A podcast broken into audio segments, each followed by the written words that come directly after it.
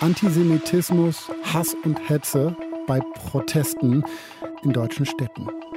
Wer geht da auf die Straße? Fragen wir jetzt. Deutschlandfunk Nova. Kurz und heute. Mit Paulus Müller. Sie protestieren gegen die Politik des Staates Israel, tun das aber auch vor jüdischen Gotteshäusern, vor Synagogen. In einigen Städten Deutschlands wurden Steine geworfen, sind Menschen durch die Straßen gezogen und haben antisemitische Beleidigungen gebrüllt. In den sozialen Netzwerken gibt es auch eine Welle an antisemitischen Hassposts. Seit Tagen, seitdem in Israel und Gaza der Konflikt eskaliert ist. Aber wer geht hier in Deutschland eigentlich genau auf die Straßen und mit welchen Motiven? Das wollen wir ein bisschen sortieren mit Dr. Michael Blume, Religionswissenschaftler und Antisemitismusbeauftragter des Landes Baden-Württemberg. Hallo. Hallo. Herr Blume, bei den Protesten sehen wir palästinensische Flaggen, aber auch türkische, algerische, tunesische und marokkanische. Welche Gruppen oder Organisationen sind das, die da aufrufen, auf die Straße zu gehen? Ja, es handelt sich hier vor allem um nationalistische und islamische Gruppen. Da steckt die Vorstellung dahinter, dass Gebiet, das einmal vom Islam erobert worden sei, nie wieder nicht islamisch werden dürfe und dass die Muslime gedemütigt würden in den heiligen Städten in Jerusalem. Und deswegen haben diese Gruppen, die auch eigene natürlich Medien haben, türkische und arabische, sind derzeit besonders emotionalisiert und das freut die Hamas. Welche gemeinsamen Interessen haben diese Menschen denn noch? Was vereint sie in diesem Hass auf Israel bzw. auf die Juden? Also alle Antisemitinnen und Antisemiten haben einen Verschwörungsglauben gemeinsam, nämlich dass sie glauben, dass die Welt von bösen Mächten regiert wird und das seien eben Juden und Freimaurer oder wie man heute sagt, äh, Zionisten und Illuminaten. Und das haben diese Leute gemeinsam mit auch deutschen rechten Antisemiten, Querdenkern, vielen äh, linken Antisemiten. Das heißt, das ist schon so das gemeinsame Feindbild und hängt einfach damit zusammen, dass das Judentum die erste Religion der Alphabetschrift war, die erste Religion der Bildung. Und deswegen glauben Antisemiten heute, wenn irgendwas schiefläuft auf der Welt, dann sind da immer Juden dran schuld. Anderen Gruppen trauen sie das gar nicht zu. Gibt es denn noch Interessen der Staaten, aus denen diese Menschen kommen. Also ich habe die türkischen Flaggen angesprochen, äh, marokkanische, die irgendwie dahinter stecken könnten, dass Leute von Medien, Sie haben es gesagt, aufgewiegelt werden?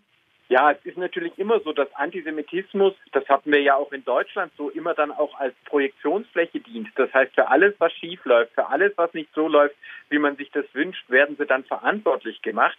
Das heißt also, eine antisemitisch grundierte Politik, die hat zum Beispiel überhaupt gar kein Problem damit, Kurden zu unterdrücken und im gleichen Augenblick aber zu sagen, äh, gegen Israel sind wir für Menschenrechte. Es geht also immer darum, da auch abzulenken. Und in der Türkei, und ganz konkret wird gerade sehr diskutiert über Mafia- Vorwürfe gegen auch den türkischen Innenminister. Das ist ein großer Skandal, der gerade in der Türkei läuft.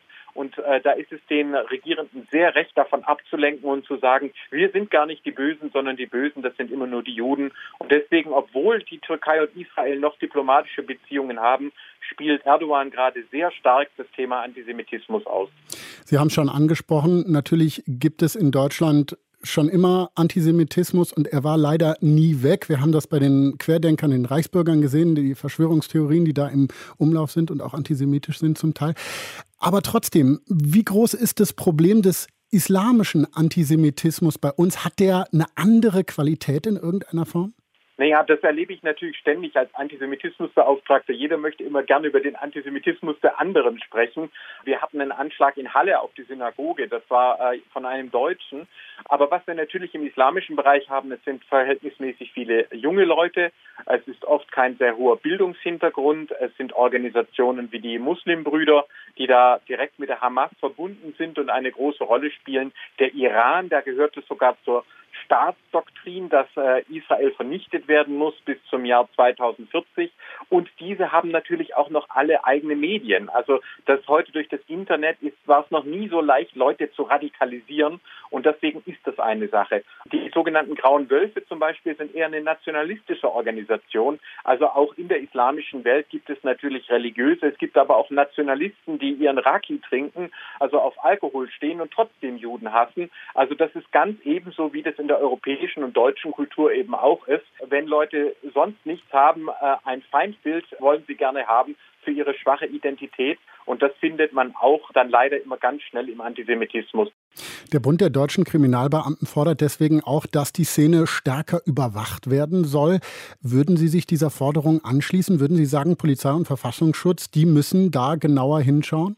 Ich meine, das tue ich seit Monaten und Jahren. Ich habe beispielsweise letztes Jahr schon im Juli dringend darum gebeten, dass man gegen den Attila Hildmann vorgeht. Weil klar war, dass er sich mit seiner Blase immer weiter radikalisiert und jetzt ist er in die Türkei entkommen und hetzt von dort aus gegen Jüdinnen und Juden. Also von mir her große Sympathie, wenn endlich auch in Polizei und Justiz, da gibt es tolle Leute, aber wenn da endlich auch stärker verstanden wird, dass man da früher einschreiten muss.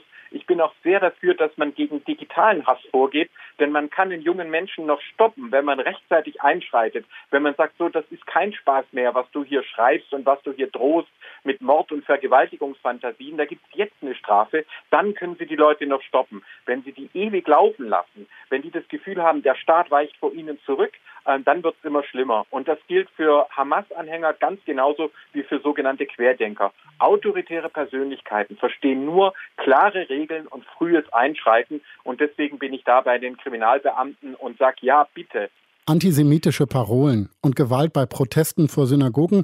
Wer da auf die Straße geht, hat uns Michael Blume erklärt. Er ist der Antisemitismusbeauftragte des Landes Baden-Württemberg. Vielen Dank. Ich danke Ihnen. Alles Gute.